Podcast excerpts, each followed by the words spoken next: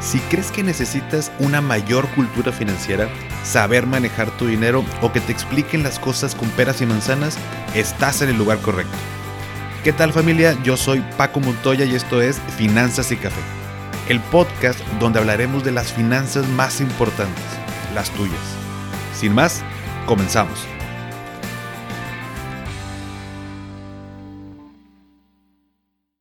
Hola a todos y bienvenidos de nuevo a Finanzas y Café. Espero que estén teniendo un excelente inicio de semana.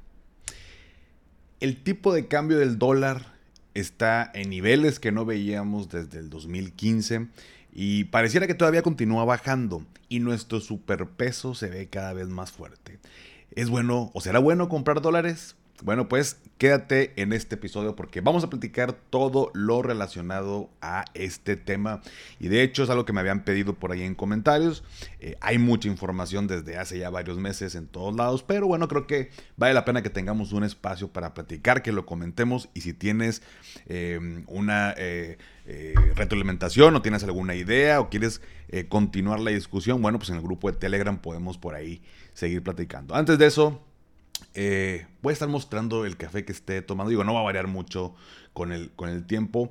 Este de aquí lo encontramos la China y yo creo que lo compramos en, un Walmart. Blasón es café americano.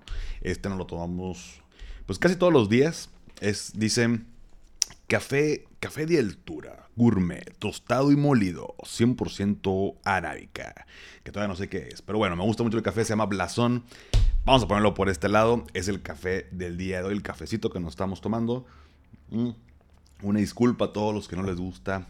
Bueno, a las dos, tres personas que no les gusta que tome café mientras estoy platicando, pero así es esto, así es el podcast. Estamos echándonos un café, eh, tú y yo, mientras estás trabajando, haciendo ejercicio. Vas rumbo a la oficina, rumbo a la escuela. Así que, bueno, pues vamos a dar inicio con este episodio, con este rico café. Y vamos a iniciar hablando de el, pues el bendito dólar, ¿no? Todavía me acuerdo cuando valía 10 eh, pesos, no sé si tú eh, lo, recordarás o no sé qué edad tengas que a lo mejor no te tocó todavía eh, escuchar esto de los 10 pesos, pero para la gente de mi edad, más o menos 5 años, recuerdo que cuando valía 10 pesos el dólar, pues era muy fácil hacer la conversión, ¿no? O sea, ibas a, ibas a Estados Unidos o algún otro lado en el extranjero y llevabas dólares y era como que, ah, bueno, pues cuesta este, no sé, por ejemplo, un dólar, bueno, pues son 10 pesos. Hoy no, pues son 10 dólares, pues son 100 pesos. Y así hacías la conversión mucho, muy fácil cuando estaban 10 pesos y, duró cierto, cierto tiempo. Pero, y luego aumentó ahí por allá 11 pesos por dólar, 12 pesos por dólar. Y como quiera hacíamos ahí el cálculo de eh, con los 10 pesos y lo aumentábamos un poquito. Ya se empezó a complicar cuando empezó a llegar a, 15, que me acuerdo, eh, no me acuerdo el año pero recuerdo que de 10 a 15 pasó en el transcurso de un mes. Eh, unos temas políticos, hubo por ahí cambios de gobierno, que ya sabemos que eso luego mueve toda esta parte de los, del dólar. Em, y pues bueno, y, lo vi muy eh, reflejado, impactado, por ejemplo, pues, la gente que estaba eh, o que tenía, por ejemplo, sus seguros en dólares y estaba pagando una prima, pues de pronto aumentó un 50%, un mes a otro. Entonces, pues ya como que se empezó a complicar la cosa hasta que llegó a 20 y pues ya con 20, pues otra vez como que me se hace eh, fácil el asunto, ¿no? De que, oye, pues son 15 dólares, ah bueno, 15 por 2 eh, son, eh, son 300 pesos, ¿no? Entonces ya empezó otra vez como que a ser más fácil todo, todo este asunto y de pronto, hasta hace algunas semanas empieza a bajar a 19, 19 eh, y fracción, y 18.8, 18.5, 17 y rompe la barrera de los 16. Y todo el mundo está hablando del superpeso, bueno, al menos aquí en nuestro país, y que si compramos dólares y que qué hacemos y demás. Eh, los políticos, por un lado, se, se, paran el cuello diciendo que gracias al gobierno y eh, nosotros hemos ya sabemos que no, ¿no? Entonces, eh, y si no lo sabes, hoy te voy a explicar por qué los políticos eh, no, no, no tienen el 100% de la medalla. Tal vez con ciertas políticas monetarias, políticas fiscales, sobre todo la política monetaria que hemos estado viviendo desde el año pasado por el tema de la inflación. Sin embargo, los factores son, es, un tema multifactorial, ¿no? Entonces, eh, para que no te quieran vender peras por manzanas, ya sabemos que luego vienen ahora este, elecciones el próximo año y bueno, pues todos van a estar queriendo colgar medallitas y que el gobierno y que la madre, bueno, pues tú escuchas Finanzas y Café y tú vas a estar informado para que eh, hagas un voto eh, lo mejor informado posible. Pero bueno, la pregunta del millón. ¿Por qué el peso está tan fuerte? Recordarás en otros episodios, eh, hemos platicado de esta, em, de la ley de la oferta y la demanda, ¿no?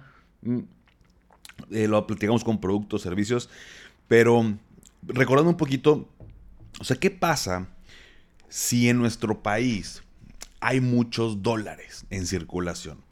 Si hay muchos dólares en, circulación, o sea, hay mucha oferta de dólares, el precio tiende a bajar, porque hay muchos, ¿no? Entonces el precio tiende eh, a bajar, el precio por dólar.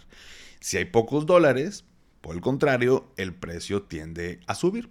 Ley de oferta y demanda. Yo sé que ya lo sabes, ya lo hemos platicado en otros episodios, pero la siguiente pregunta que se nos viene a la mente es de, oye, este, bueno, pues hay, muchos dólares en circulación en nuestro país. Entonces, como hay muchos dólares también, el peso, o sea, bueno, los pesos por dólares ha ido bajando. El tipo de cambio por eso también ha ido bajando. Pero tú te preguntarás, bueno, pues entonces, ¿y por qué hay tantos dólares en nuestro país? ¿Por qué están en circulación tantos dólares? Cinco razones eh, por las cuales hay muchos dólares eh, en nuestro país y por eso se, habla de esto del, superpeso. Y la primera tiene que ver con un tema de exportaciones. Exportaciones post pandemia que tendieron a incrementarse. Y fíjate que me metí a, ver el dato de la balanza comercial en nuestro país. Aquí tengo el dato. Voy a ver si lo puedo poner en, YouTube la, imagen ya en, acá en, postproducción. Em, ando todavía no mis pininos con esto de la edición de video. Sin embargo, lo puedes investigar en el INEGI. Le puedes poner balanza comercial de México y en el 2020, derivado de la pandemia, tanto nuestro país como en otros países exportadores, bueno, pues bajaron impresionantemente las, exportaciones. Y recordando, para los que no saben qué es una exportación, es cuando yo, por ejemplo, vendo un producto fuera, o sea, vamos, voy a poner el ejemplo de México, Estados Unidos, ¿no? Entonces yo aquí en México le vendo productos a Estados Unidos, entonces estoy exportando. Entonces, cuando yo, yo exporto un producto, yo se lo mando a Estados Unidos, Estados Unidos me paga en dólares y yo recibo en México dólares. La importación, como cultura general, es lo contrario. Cuando yo compro de Estados Unidos productos, y me los traigo acá, ¿no? Entonces, eh, en este caso, hablando de las exportaciones, ¿por qué es una de las razones de, de, que haya dólares en nuestro país? Bueno, porque las exportaciones, o sea, si más gente está exportando, que de hecho tenemos el, 80%, aquí tengo el dato, aquí tengo el dato, el 80% de la producción industrial de México tiene como destino Estados Unidos. O sea, somos un país exportador. Entonces, al ser un país exportador, pues nos pagan en dólares y está entrando muchos dólares. Y para ponerte en contexto, en nuestra balanza comercial en el 2020 las exportaciones veníamos de un ritmo o de andar por ahí eh, pegándole a los, a, los, a los 37 mil, 38 mil millones de dólares en, temas de exportación. En el 2020, derivada de la pandemia, por ahí del eh, mayo 2020, cayeron en picada, llegar al punto más bajo de 18 mil millones de dólares. O sea, de estar en 38 mil, llegamos a estar en 18 mil. Y poco a poco, a raíz de que también se fueron liberando pues todo este mm, eh, comercio, pues porque sabemos que las empresas, eh, los países nos aislamos y todo el mundo vaya a la casa y no hay producción y cayó la producción, por lo tanto no hay exportación y todo el mundo encerrado.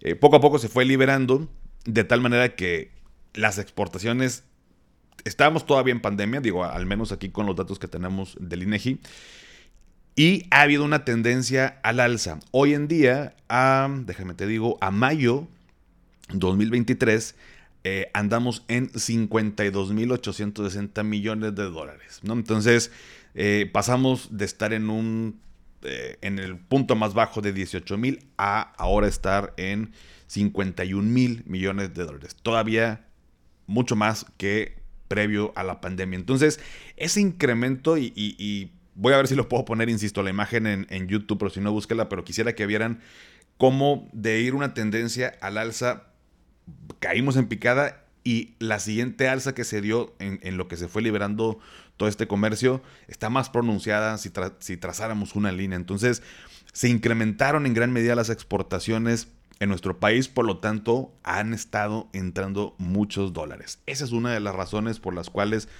em, hay, muchos, hay muchos dólares, ¿no? Eh, el segundo punto, y tal vez lo hayas escuchado por ahí porque está como, como de moda, ¿no? El, concepto y todo. Mm, lo hemos estado escuchando, pero es el nearshoring. ¿Qué significa nearshoring? Básicamente es acercar la producción al territorio de consumo. En otras palabras, China eh, se ha caracterizado durante muchos años en ser un país donde muchas empresas mandan a eh, producir sus cosas y, o algunos componentes de sus productos y pues porque la mano de obra eh, barata y demás conviene, aunque esté allá, bien lejos China, conviene como quiera mandarlo a hacer allá y luego venderlo acá, ¿no? En, en, donde vendemos nuestro producto. Entonces el nearshoring significa que, oye, ahora en vez de China, oye, pues em, si nuestro cliente está en Estados Unidos, ¿sabes qué? Mejor vamos a relocalizar nuestra planta, nuestra producción a México, que está pegado a Estados Unidos y nos va a salir todavía más barato. Ahorita voy a platicar, hay un tema, una guerra comercial entre Estados Unidos y China que no es, eh, vaya, todo el mundo lo sabemos, pero eso fue también una motivación importante para las empresas de decir, oye, pues están dando en la madre, ¿no? Estados Unidos y China, y Estados Unidos bloqueó el comercio con China, le puso aranceles mucho mayor, y, ahí le puso ahí, este, los, entre comillas, los castiga y, demás. ¿Sabes qué? Háganse garras ustedes, pero mi empresa no me, vas a fregar, ¿no? Entonces, lo, producíamos en China, ¿sabes qué? Vamos a, México, que es como el socio eh, comercial obvio eh, para poder relocalizar nuestra planta porque está pegado a, Estados Unidos. Entonces ha entrado mucha inversión eh, extranjera, que de hecho, a ver si no lo cerré por aquí, pero... Em, ah, no, aquí está. Tenemos los últimos tres años, eh, tenemos una, un alza en la inversión extranjera directa, donde México capta el 17% de la inversión extranjera directa de Latinoamérica, al menos datos hasta finales del 2022. Eh, los, los, sectores que más se benefician con esta inversión extranjera directa es el de servicios y manufactura. Pero eh, pues expertos prevén que esta alza en inversión extranjera va a continuar. ¿no? Eh, al primer trimestre del 2023 tenemos eh, ya o ya sumamos 18.600 millones de dólares eh, y ya hay fuertes indicios de que esta tendencia al alza continúe. Esto lo comentó el secretario ejecutivo de la CEPAL, José Manuel Salazar Siri Nach. Entonces, em, Eventos, aquí también mencionan la fusión entre la televisora estadounidense de Univision y la mexicana de Televisa y la reestructuración también financiera de, la aerolínea Aeroméxico, impulsó mucho la inversión extranjera directa en el país en el 2022, pero esto ha pasado los últimos tres años al menos de esta tendencia al alza. Entonces, esa inversión extranjera también, ¿qué significa? Que bueno, pues están invirtiendo en nuestro país, están inyectando dólares en nuestro país. Construir nuevas plantas. Ahora, digo, aquí en Monterrey, por ejemplo, y seguramente lo has escuchado, nada más con la llegada de Tesla, pues se va a poner Tesla, ¿no? Que va a ser una mega, una, ¿cómo le llaman? Eh, Gigafactory, algo así. Está enorme el proyecto y lo van a poner ahí, aquí en un lugar, al parecer, por Santa Catarina, es un municipio. Pero además de que llega Tesla, llegan todas las empresas que le proveen a Tesla. Entonces, esas empresas también están invirtiendo, al menos aquí en, Monterrey, pero todo el norte del país normalmente pues está, está principalmente la inversión, pues porque estamos pegados a Estados Unidos. Entonces se traen una cola de empresas, el, eh, Tesla, em, donde pues más, más están llegando más dólares a nuestro país. Eh, derivado de esto, ¿no? derivado del nearshoring, que aparte se va a ir incrementando, eh, es una derrama económica importante. Digo, la verdad es que es algo bueno, o sea, tiene sus pros y contras, pero bueno, eh, las contras que, vemos al menos, al menos aquí en el estado, por ejemplo, con el tema del nearshoring, es que, pues, estamos, al, estar pegados a Estados Unidos también llega más flujo de gente, se genera más tráfico, también se genera más, contaminación. Eh, hay ciertas cositas que, que, pues como todo, ¿no? O sea, todo trae sus pros y contras, pero creo que trae muchos más beneficios que eh, a que nos perjudique, ¿no? Mm. Entonces el nearshoring también está impactando en que haya más, más inversión acá en nuestro país, más empresas, más dólares. Punto número 3, las famosas remesas. Las remesas básicamente es cuando eh, envías dinero de estando fuera de tu país de origen a familia que tengas ahí. En otras palabras, digo, yo sé que ya sé que tal vez ya sepas que son las remesas, pero bueno, nuestra gente, los mexicanos que están viviendo en Estados Unidos, eh, allá están trabajando, ganan en dólares y esos dólares se los envían a sus familiares en México. Entonces hay otra inyección importante también de dólares a nuestro país desde hace ya muchos años con estas famosas remesas. Em, y también, eh, si puedo poner estas gráficas en YouTube, bueno, también te voy a poner esta, pero una gráfica donde se muestra pues, la tendencia al alza en las remesas. También ha habido un incremento eh, importante con las remesas que han estado llegando a nuestro país. Em, desde, bueno, al menos eh, en este, esta grafiquita que viene de los últimos tres años. Entonces, también al haber un incremento en las remesas, quiere decir que cada año, cada mes va entrando más dólares a nuestro país. Entonces también ese ha sido otro punto importante con las eh, remesas. Punto número cuatro tiene que ver con la diferencia de tasas con Estados Unidos eh, versus México. Estados Unidos, las eh, tasas andan por ahí el 5.2, 5.3 si mal no recuerdo. En México 11.2, 11.3 por ahí. Vamos a cerrar los 5 y 11, ¿no? Eh, tú lo has visto, eh, lo hemos platicado en la cuenta, toda esta parte de, los productos de renta fija, que a raíz de que eh, nuestro Banco Central pues, ha ido incrementando la tasa de referencia, bueno, pues los productos de renta fija se ven impactados de manera positiva, dándonos a nosotros un mayor rendimiento por nuestro dinero.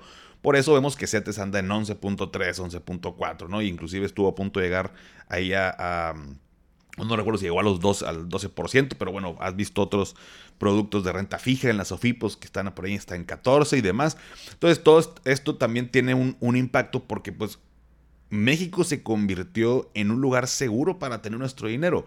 Y si me voy a Estados Unidos me hace el 5 y en, el 11, en México me hace el 11, eh, eh, de manera segura, pues mejor me voy a resguardar mi dinero, mis dólares en México, porque me estás dando, o sea, el diferencial de tasas es enorme, del 5 al 11, estás hablando que son 6 eh, puntos porcentuales, ¿no? ¿no? No estamos hablando del 5 y acá el 6 o el 5 y acá el 7, que es bueno, pues no, 5 al 11, ¿no? Es poquito más del, del doble. Entonces, el diferencial de tasas con Estados Unidos también ha hecho que México, que además eh, tenemos, eh, que lo voy a unir con el quinto punto, ¿no? Que, que no se prevé una inestabilidad macroeconómica en nuestro país en el corto plazo, pues lo hace un lugar seguro para los inversionistas. Entonces, pues de tener los dólares allá, pues mejor los tengo acá, en México, ¿no? Entonces, otra entrada por acá de, dólares, ¿no? Y, también las condiciones eh, pues se, han, se, han, dado en nuestro país para que esté como más, más seguro. Pero bueno, el diferencial de tasas fue un punto importante. Entonces, estos cinco puntos, entre otras cosas que también pudieran eh, ir sucediendo, pues es lo que ha hecho que, pues, este superpeso, ¿no? Eh, ha, habido eh, mucha entrada de dólares en nuestro país se ha ido incrementando, por lo tanto el tipo de cambio ha estado también bajando, entre otras condiciones también políticas y demás. Como te digo, no hay una sola razón a la que le podamos decir, ah, por esto voy a inventar. Ah, gracias a que nuestro bueno, no, no, quiero meterme en temas este, políticos. Eh, gracias a que esta persona dijo eh, o hizo tal cosa, o este gobernador, o este empresario, no, no hay una razón por la cual de, a, cual podamos decir, gracias a eso es que tenemos un superpeso. Se han dado las condiciones, eh, ha habido cosas que indirectamente nos están beneficiando, por ejemplo, la guerra comercial entre China y Estados Unidos, nos hicieron el socio eh, obvio para las empresas de decir, pues son los güeyes que están pegados a Estados Unidos, pues vamos a poner las empresas allá. ¿no? También tenemos la ventaja que aquí tenemos tratados de libre comercio con Estados Unidos y Canadá, y esos tratados de libre comercio pues nos benefician, eh, ya que eh, a nosotros como, como país nos cobran menos aranceles, o sea, hay ciertas eh, eh, negociaciones dentro del Tratado de Libre Comercio para favorecer esta, esta, pues valga la redundancia, este comercio, por lo cual también nos hacen todavía un socio más óptimo para todas las empresas y que sigan llegando eh, la inversión para acá, que sigan llegando los dólares por acá. Entonces, todos estos factores pues hacen que haya más dólares en circulación, el tipo de cambio baje y pues tengamos un superpeso. Pero ojo, esto no va a durar toda la vida, esto no va a ser siempre, no vamos a tener un superpeso, eh, siempre todo esto muy posiblemente se empiece a nivelar a como estábamos un poquito o, o, o, no, vaya, no va a ser eterno esta de, va a seguir bajando, bajando, bajando y vamos a llegar a los 8 pesos por dólar, por supuesto que no, todo esto también tiene que ver pues con toda la política monetaria derivada de la inflación. Entonces, en el momento en que Estados Unidos se controle la inflación y que, que de nueva cuenta empiecen a bajar la tasa de referencia, pues acá también va a pasar lo mismo, ¿no? Entonces, eh, vamos a otra vez a nivelarnos, pero sin duda, ahorita estamos siendo favorecidos con toda esta situación. Mm. De hecho, por eso luego la gente que dice, oye, pues a toda madre, el dólar el tipo de cambio está bien bajo, pero pues eh, a mí me alcanza para menos. Bueno, pues porque una cosa no está directamente relacionada con otra. Como te digo, estas razones por las cuales el tipo de cambio eh, ha bajado y que tenemos el superpeso, pues no tiene, o sea, y acá al lado tenemos una inflación alta en nuestro país. Tenemos una inflación que todavía eh, tenemos que controlar y que seguramente va a pasar, pero eso es lo que está haciendo que no te alcance lo mismo con tu dinero y sobre todo si trabajas en México y ganas en pesos. Ahora, de esta situación hay eh, pros y contras, ¿no? ¿Cuáles son los pros de tener este superpeso? Bueno, primero que nada, las empresas que realizan importaciones pues tienen menores costos por lo que reduce las presiones inflacionarias. O sea, si yo, si yo soy una empresa que le compro a Estados Unidos cosas para este, o sea, importo cosas, como te lo eh, decía hace ratito, pues ahorita, si costaba e, eso que le estoy comprando, cuesta 10 dólares, ¿no? Y antes el tipo de cambio estaba en 20 pesos por dólar, pues yo le pagaba esos 10 dólares a 20 pesos por dólar. Y ahorita, pues sigue costando 10 dólares, pero el dólar cuesta 16 pesos por dólar, ¿no? Entonces, eh, se redujeron mis costos, tengo menores costos, por lo tanto, no, no presiono al consumidor final, o sea, a, mi cliente de tener que subir el precio porque me cuesta más caro, sino que al contrario, ¿no? Eh, favorece esa parte. Entonces, nosotros como clientes, por ejemplo, si consumimos cosas de empresas que importan eh, de Estados Unidos, bueno, pues eh, no vamos a ver un impacto en el, precio final. Es como cuando de pronto hoy el acero nos tocó justo cuando, cuando me estaba casando, que eh, los anillos de... Mm, ¿Cuál fue? Pues los, las argollas, ¿no? Este, este que tengo aquí. Que fuimos a una expo tu boda y, y bueno, dijeron de que tal es el precio de, los anillos. Nada más que este precio te lo puedo respetar si lo, si lo separas ahorita porque el siguiente año eh, lo vamos eh, a aumentar porque el, el precio del, de los metales está aumentando eh, pues en gran medida y no podemos mantener este precio por mucho tiempo. El beneficio es que si ahorita pagas la mitad, bueno, pues te, aparte, separamos el, precio. Entonces, eso sucede con, con, muchas cosas, ¿no? Si, si a mí para producir algo, eh, bueno, pues yo voy, yo voy importando, yo voy agarrándolo de otro lado, Em, y va aumentando el precio de ese producto, pues al final yo como, como empresario pues tengo que aumentar el precio final pues, para que tenga un margen de ganancia y eso, el impacto pues va para el cliente final. Entonces, em, insisto, con este punto de los pros, hablando del, del, superpeso, bueno, pues las empresas que realizan importaciones tienen menores costos, pues porque el dólar ahorita cuesta menos, y eso reduce estas presiones de inflacionar sus productos. Así que esa es una un buen punto. El segundo, pues te alcanzan más dólares cuando sales de viaje al extranjero. Si te vas a ir de viaje Estados Unidos o en algún otro lado donde vas a utilizar dólares, pues ya la armaste, compadre, porque ya te va a alcanzar para más cosas, porque pues obviamente el, tipo de cambio está más barato. Mm.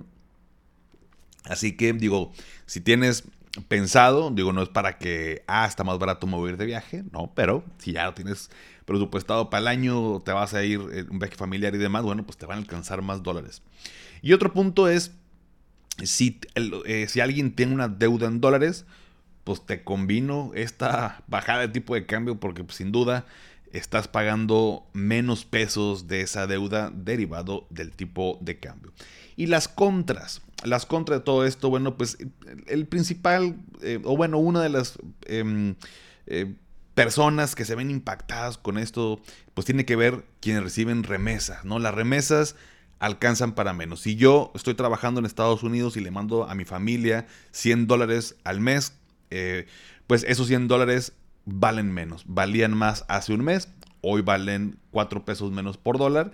Eh, pues yo, a mí me siguen pagando los mismos 100 dólares, ¿no? Entonces yo le estoy mandando los mismos 100 dólares a mi familia, sin duda a ellos les va a alcanzar para menos. Entonces, em, esta bajada del tipo de cambio, pues sin duda no, em, es, es, no es de beneficio para las personas que están recibiéndolos. Y por otro lado, las empresas que reciben pagos en dólares reciben menos pesos por el tipo de cambio. Si yo estoy, em, pues obviamente una, una eh, empresa que, y recibo, o inclusive hay gente, yo conozco gente que trabaja aquí en México, pero les, les pagan en dólares, a menos de que les hayan hecho un ajuste, pero si están recibiendo los mismos dólares, entonces les está alcanzando para menos.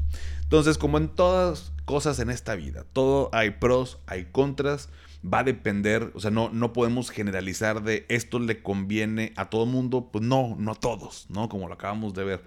Eh, y así pasa en cualquier situación. Va a depender mucho del contexto de la situación en la que nos encontremos, qué nos, nos impacta, qué no nos impacta. Si, por ejemplo, tú no ganas en dólares, bueno, pues no te está afectando esto. Por más obvio que parezca, pero las cosas hay que tomarlas de esta manera y no ser tampoco ni fatalistas, ni amarillistas, ni alarmistas de, eh, ah, el superpeso, todo mundo está bien.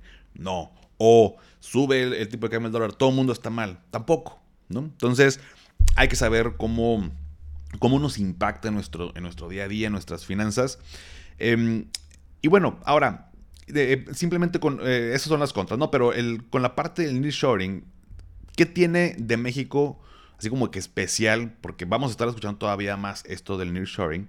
Pues simple y sencillamente es que compartimos 3.152 kilómetros de frontera con Estados Unidos. Eh, tenemos los tratados de libre comercio con Estados Unidos y Canadá que aligeran los aranceles, como ya lo platicábamos. Y algo que me parece bien interesante, pues compartimos zonas horarias, ¿no? Entonces para las empresas es mucho más sencillo coordinar con empresas de allá, de Estados Unidos, porque tenemos los mismos, o sea, compartimos zonas horarias, a diferencia de China, que cuando estamos dormidos allá están despiertos y viceversa, bueno, pues acá es mucho más sencillo coordinar eh, distintos tipos de, proyectos porque compartimos zonas horarias, entonces eso hace que sea ideal todo este punto. Y Estados Unidos, al ver que China eh, crecía, pues bloqueó, ya saben que traen este desmadre que se están peleando comercialmente, eh, bloqueó muchas de las importaciones que provenían de ese país, eh, lo que obligó a las empresas a instalarse mejor en México. Em, las medidas de cero COVID en China, pues también obligó a las empresas a salir de ahí y pues México es el lugar ideal. Y por último, eh, lo que te mencionaba al inicio del episodio, y es una duda muy frecuente, ya me lo han hecho varias veces, y es, ¿es momento de comprar dólares? Ahí te va. Según un análisis realizado por Sura en los últimos 20 años, solo en tres momentos el tipo de cambio otorgó importantes rendimientos. En la crisis hipotecaria de Estados Unidos, tras el anuncio de Donald Trump como presidente, y en la crisis del COVID-19, tras una depreciación del peso frente al dólar. Es decir, que quienes lograron comprar dólares en el 2008 cuando el peso alcanzó 9.92 unidades por dólar y los vendieron en el punto más alto en el 2009 cuando se tenía un tipo de cambio de 15.3 obtuvieron mayores rendimientos. Esto sin tomar en cuenta el spread, o sea, la diferencia entre el precio de compra y el de venta de un activo financiero, y pensando en que lograron tomar el movimiento del mercado adecuado, exactamente en el punto. Entonces, a menos de que tengas una bola de cristal donde sepas cuándo es el punto más bajo y cuándo es el punto más alto, la realidad es que jugarle al trader de, decir, oye, los compro ahorita baratos para cuando estén en 25 venderlos, ni sabes cuándo van a estar en ese punto, eh, para que realmente valga la pena, pues tendrías que meterle también una buena cantidad de lana, no, no los mil pesitos que tienes ahí guardados que te van a hacer una diferencia de nada. O sea, como para jugarle al... es una estrategia de inversión, comprar dólares para después venderlos por el tipo de cambio. Aquí la historia nos demuestra que ha habido dos, tres momentos a partir de en los últimos 20 años donde además tenías que haber latinado al punto más bajo y, venderlos en el punto más alto para realmente haber obtenido rendimientos. Entonces, hablando de, divisas, pues el tipo de cambio es muy, muy volátil. Entonces, el, hecho de comprar dólares con esta intención de atinarle a ver cuándo los vendo, es una estrategia muy riesgosa. Eh, es una estrategia de alto riesgo. Bueno, riesgosa, más bien de mm, eh, alta incertidumbre, de no sabes en qué momento va a ser el, mayor punto y no vale la pena ni siquiera pensar como en algo de largo plazo. Va a haber gente que te diga que sí, si lo quieres hacer, pues hazlo, eh, cada quien es libre de hacer lo que quiera, pero eh, algo que sí creo o considero muy adecuado es una, vivimos en una situación todavía económica de inflación alta. Entonces, las mismas recomendaciones de siempre, independientemente del dólar y que no sé qué más, mismas recomendaciones, no es momento de endeudarnos de manera importante, menos en una tasa variable, eh, las tasas de los créditos están altos, eh, hay que cuidar nuestro presupuesto, tener un fondo de emergencia, estar protegidos, lo que ya te he comentado. Y segundo, si quieres aprovechar el superpeso, ¿no? O este tipo de cambio bajo del, dólar, pues invierte en dólares. O sea, invierte en dólares, por ejemplo, en ETFs, en acciones, o si te quieres ir más conservador, bueno, pues en bonos del gobierno de Estados Unidos, donde ahí sin duda te, tú inviertes en un ETF a cierto valor en dólares, ahorita te cuesta menos invertir en ello. ¿Por qué? Porque el tipo de cambio está bajo. Entonces, el momento que vuelva a retomar este punto al alza, bueno, pues también le vas a ganar al tipo, al tipo de cambio, ¿no? Entonces, ahí sí te diría que pudiera ser una muy buena opción eh, pensando en largo plazo, pero no comprando dólares y dejarlos debajo del colchón para después venderlos. Pues mejor compra dólares, eh, invirtiendo en ETFs, en acciones, en bonos del gobierno, esto que están en dólares, y además de que estén ahí parados, entre comillas, los dólares, están, eh, vaya, no, bueno, no parados, más bien, estuvo mal dicho eso, eh, o sea, en, vez de que estén situados, por así decirlo, en esos activos financieros, además te van a estar produciendo porque están invertidos pues en un activo, ¿no? Entonces no nada más ahí eh, en una cuenta de banco, en tu casa, en una caja fuerte, en una alcancía. Entonces, no, la recomendación es no, no eh, dejar el dinero, no, no el hecho de comprar dólares, no creo que sea una buena opción, yo no lo haría.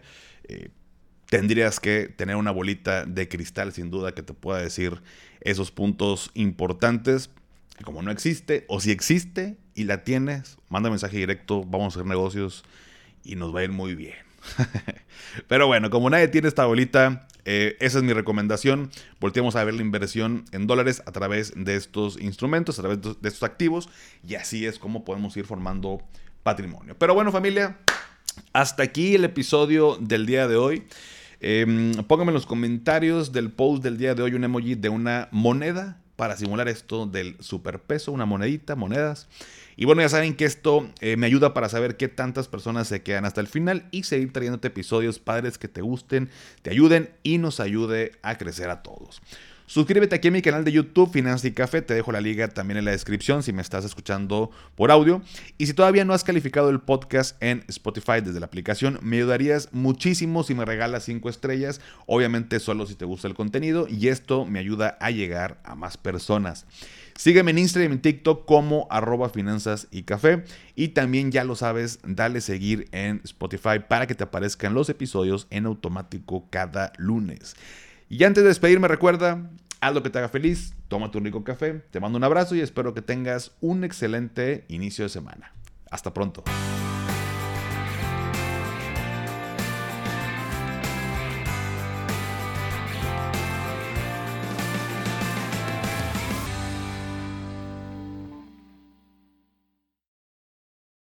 ¿Nunca te alcanza para lo que quieres? ¿Le tienes miedo al crédito, los seguros, las inversiones, al SAT?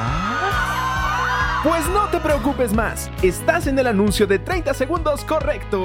Bienvenido a Maldita Pobreza. En este podcast te daremos hacks para entender tu seguro de gastos médicos, sobrevivir al hot sale o el buen fin, ahorrar e invertir en bienes raíces. Maldita Pobreza, producido por Sonoro. Busca Maldita Pobreza en cualquier plataforma de podcast. Judy was boring. Hello. Then Judy discovered ChumbaCasino.com. It's my little escape. Now Judy's the life of the party. Oh, baby, Mama's bringing home the bacon. Whoa, take it easy, Judy. The Chumba life is for everybody. So go to ChumbaCasino.com and play over 100 casino style games. Join today and play for free for your chance to redeem some serious prizes. Chumba. ChumbaCasino.com. No purchase necessary. Void where prohibited by law. 18 plus terms and conditions apply. See website for details. If you own a vehicle with less than 200,000 miles and have an auto warranty about to expire or no warranty coverage at all, listen up. CarShield has a low-cost month-to-month vehicle protection plan that covers more parts than ever. Visit carshield.com/audio to find out how you could pay almost nothing for covered auto repairs. Drivers who activate this vehicle protection today will also receive free roadside assistance, free towing, and car rental options at no additional cost. Get your free quote today at carshield.com/audio. That's carshield.com/audio.